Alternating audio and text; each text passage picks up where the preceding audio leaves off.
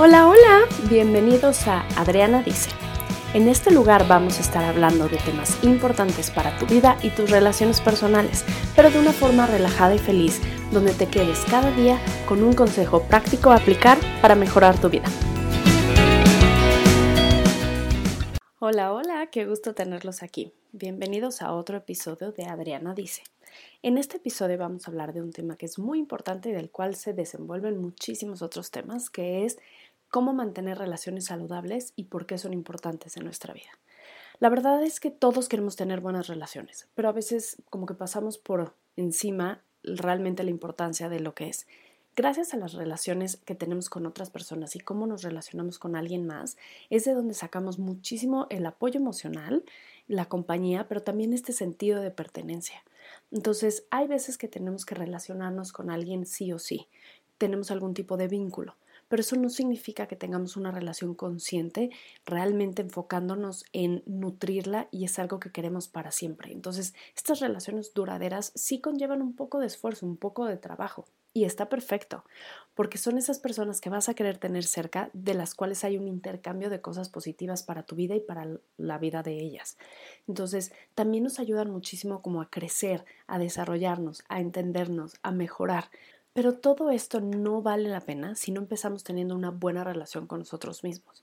Esto es algo básico. Si no tienes una buena relación contigo, va a ser casi imposible que tengas una buena relación con alguien más, porque esas relaciones, esos vínculos que tenemos con otras personas, solo son el reflejo de nosotros mismos.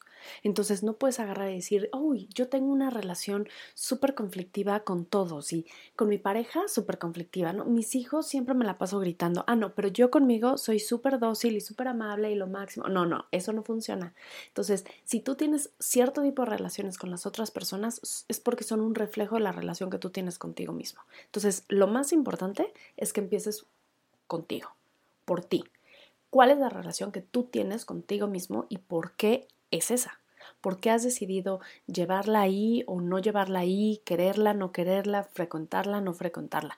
Y esta es tu llamada de atención y tu invitación para que tengas una mejor relación contigo.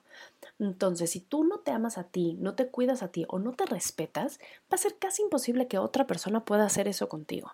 Porque simplemente como que la gente aprende de lo que ve.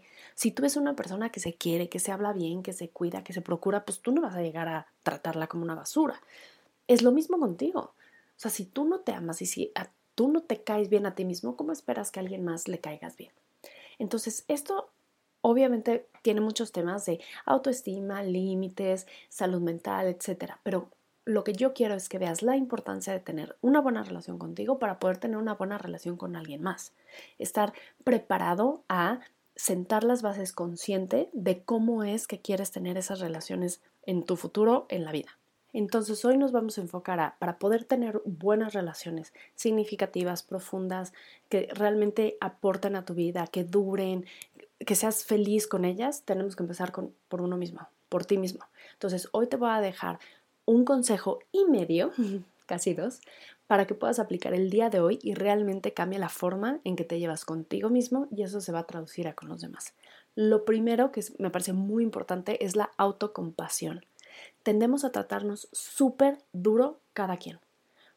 A veces actuamos como nuestro peor enemigo, porque nos juzgamos, nos tratamos mal, como conocemos toda nuestra historia, todo lo bueno y todo lo malo, y no sé por qué la naturaleza humana tiende a hacer más grande lo negativo, entonces cada que tú haces algo, eh, como que viene todo eso malo que has hecho toda tu vida y entonces se hace gigantesco.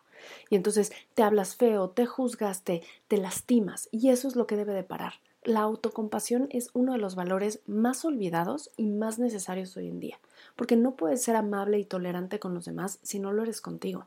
Porque obviamente pensemos que, no sé, tienes hijos y viene tu hijo y, y tiró la jarra de agua en la mesa, hizo un tiradero. Si tú no tienes autocompasión contigo, seguramente no la vas a poder tener con él y vas a agarrar y vas a explotar. Es que no, ya fíjate, te dije que te estés bla, bla, bla, y no, y ahora me vas a pagar esta jarra y límpialo todo y nadie va a comer. O sea, explotas. Pero si tú sabes que los errores pasan y si tú te amas a ti mismo y eres compasivo contigo, entonces eso lo vas a traducir y vas a decir, ay, sí, ya sé, se siente horrible, qué accidente. Bueno, vamos a limpiar entre todos. Tú limpias esto, yo voy por otra jarra, etc. Y entonces las cosas van a fluir mucho más tranquilo, pero tú no puedes sacar de dentro de ti, ese amor, esa compasión, esa tolerancia si no la tienes contigo.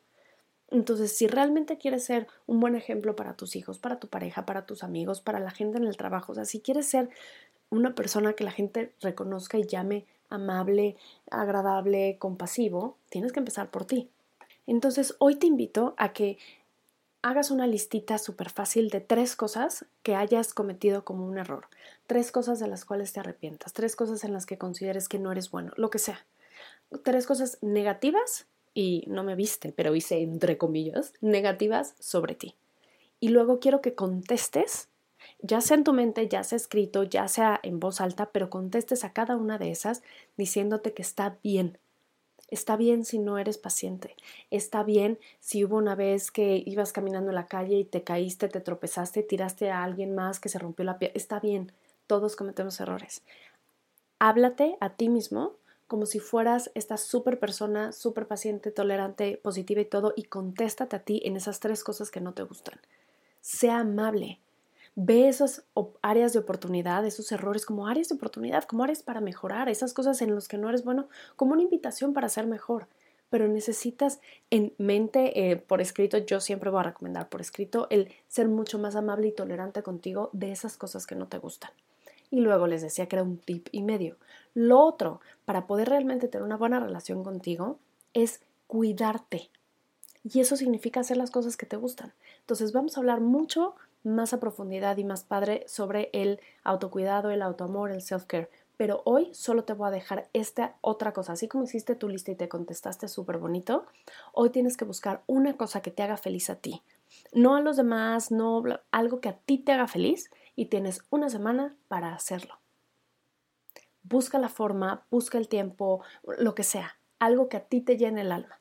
Y ya que lo hagas, quiero que vuelvas a ver esa lista y te des cuenta cómo tus propios errores, tus propias limitaciones se ven diferente a través de unos ojos de una persona que se cuida, que hace cosas por ellos mismos.